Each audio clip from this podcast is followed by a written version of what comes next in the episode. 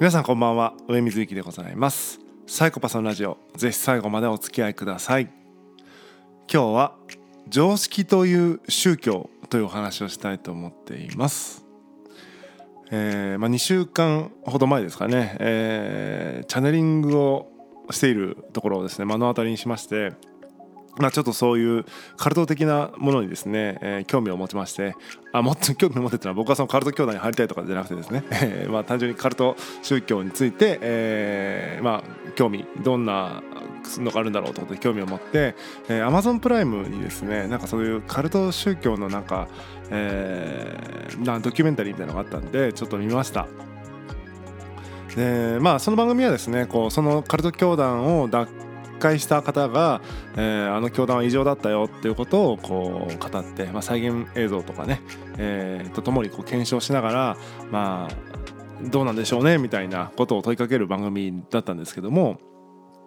まあですね、えー、あまあまあその中でできたまあ例でいくとですねあのなんか秘密結社の、えー、儀式でですねあの体にこう夜勤を入れられるみたいな。で教祖のなんかこう制度例にされるとかですね、えー、まああとなんか子供がですねあのあまあなんだろうな、えー、と強制労働させられてあみたいな、まあ、朝の5時に起きてね夜中の3時まで働かされるみたいな、うん、そういう教団とかですね。なんかまあとにかくあの普通通のっていうのは難しいですけどまあ私たちの感覚からするともうちょっと訳がわからないっていう世界なんですね。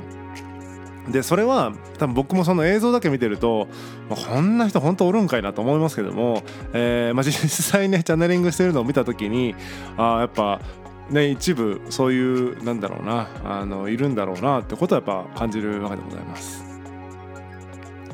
でまあそういう例をですね、まあ、信じるというか、まあ、信じるのは自由ですよけども、えー、とそれを信じますかっていう感じは、えー、ちょっと判断力が大丈夫ですかって思ったりもするんですがまあまああの一番かわいそうなのはですねやっぱその信者の子供たちなんですよね。えー、やっぱりそのさっき言ったその強制労働とかも親が信者でで子供をなんかこうその教団に預けてした教教団が、えー、その子供たちを強制労働させてるとかうんまあね人生変わるよみたいなセミナーみたいなのから、えー、結局教祖の制度連されてしまうとかっていう感じであの、ね、でそのそこでまたその子供たちはもうそのまま、ね、入信させられて子供のうちからこうね、えー、まあそういう、ね、幼児性愛者的なやつらからですね大変な目に遭うというようなことがあったりとなんかやっぱ子供たちがねやっぱその選択権がないというか、えー、っていうのはとても、えー、いたたまれないというか感じがしました。で僕がそのチャネリングのね、えー、方とかはですね結構まあ興味深いっていう意味でですね、まあ、とても面白いなと思ってたんですけどもやっぱそこもですね3人ぐらい、あの中1、えー、小1みたいなぐらいの子供たちを連れて回ってましたからやっぱりその子供たちっていうのはそのカルトの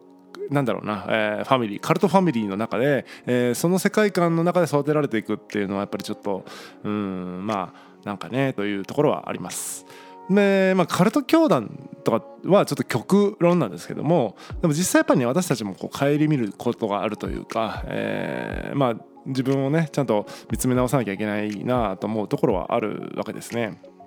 まあ、大きなところで言うとやっぱり今っていうのはそのうんまあ資本主義にねこの経済に毒されてしまっている。いろんなものを市場化してしまう、え、このカルチャーの中で、えまあ、カルチャーというか宗教というかですね資本主義教の中に私たちはいるとも言えるし、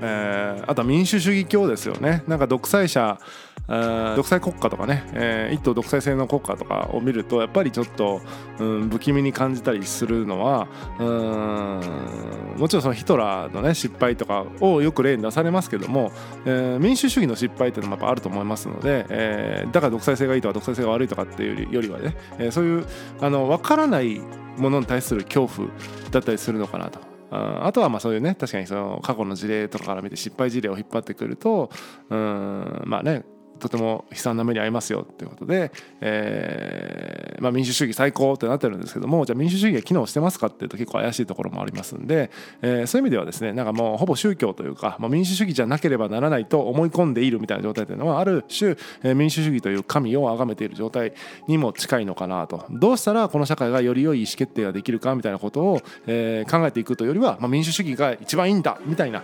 えーところにね、えー、一部のそういう新しい、えー、制度を考える人以外はですね止まってるような気はしますね。はい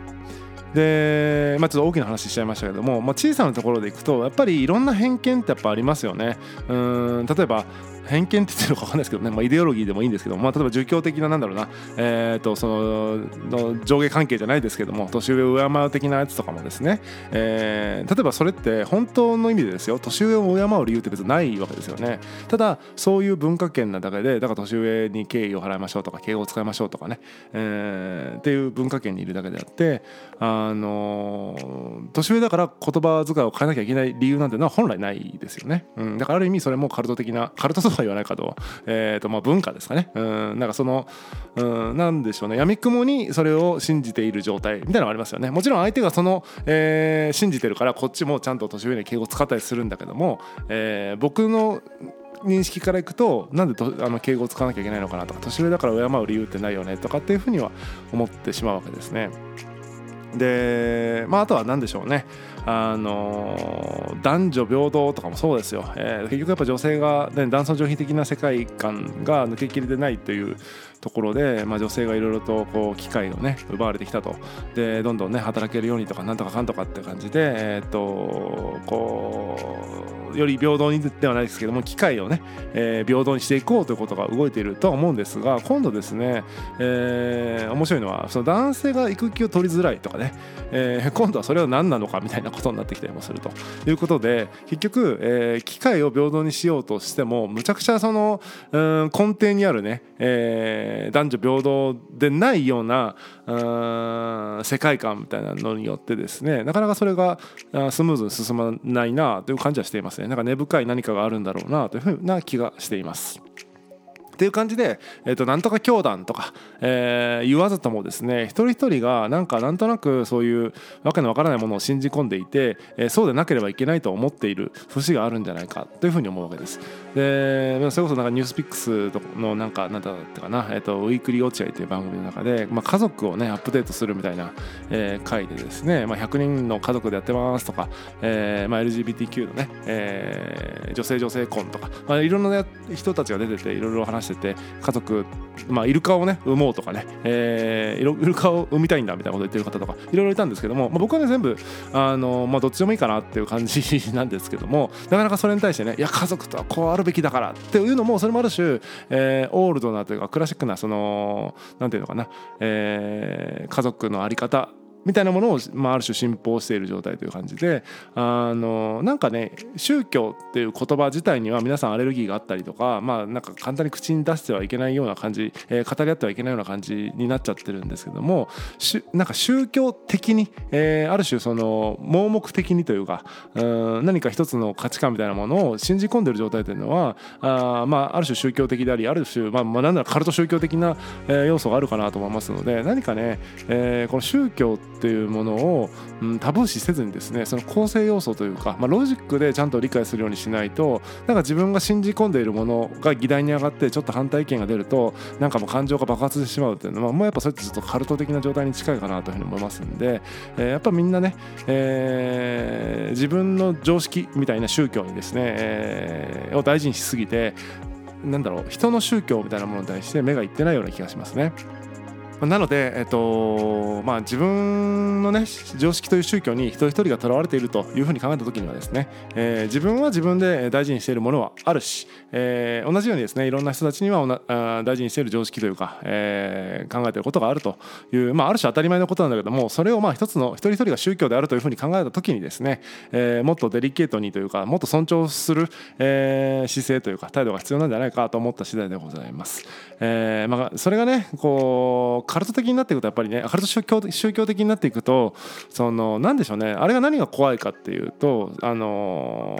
結局自分たちの世界観で理解できないってことと、え、そして自分たちに何か危害を加えられるんじゃないかってここがあるから怖いって感じるだけであって、えまあ、意外と理解するとですねそうじゃないような、えまあ、カルト教団もあるのかもしれないしかもしれないし、えーとまあ、教団じゃないにしてもいろんな人がねちょっと怖いなって思う時っていうのは今言った2つですね。まず自分の世界観で理解できないっていうことと自分に危害があるかもしれないってこの2点が、えー、その恐怖を生んでるんだというふうに分かると、えー、少なくともまずその1つ目、えー、その世界観で理解できなくとも、えー、なんとなくその気持ちで理解できなくとも、えー、構造を理解することによって自分たちに危害があるかないかぐらいは判断できると思うんですよね。えー、で自分たちに危害がそんなないかなって思えば、まあ、そこまで怖いって思ったりもしないかなというふうに思いますのでやっぱりですね、えー、自分の世界観で理解できないものをそのもうそれはもう、もえ、感覚的に理解できないものなのであってせめてロジックで理解してあなるほどそういうことかと。分かってしまえばですねどれぐらいその自分たちにとって、え、リスクのある存在なのかってことは、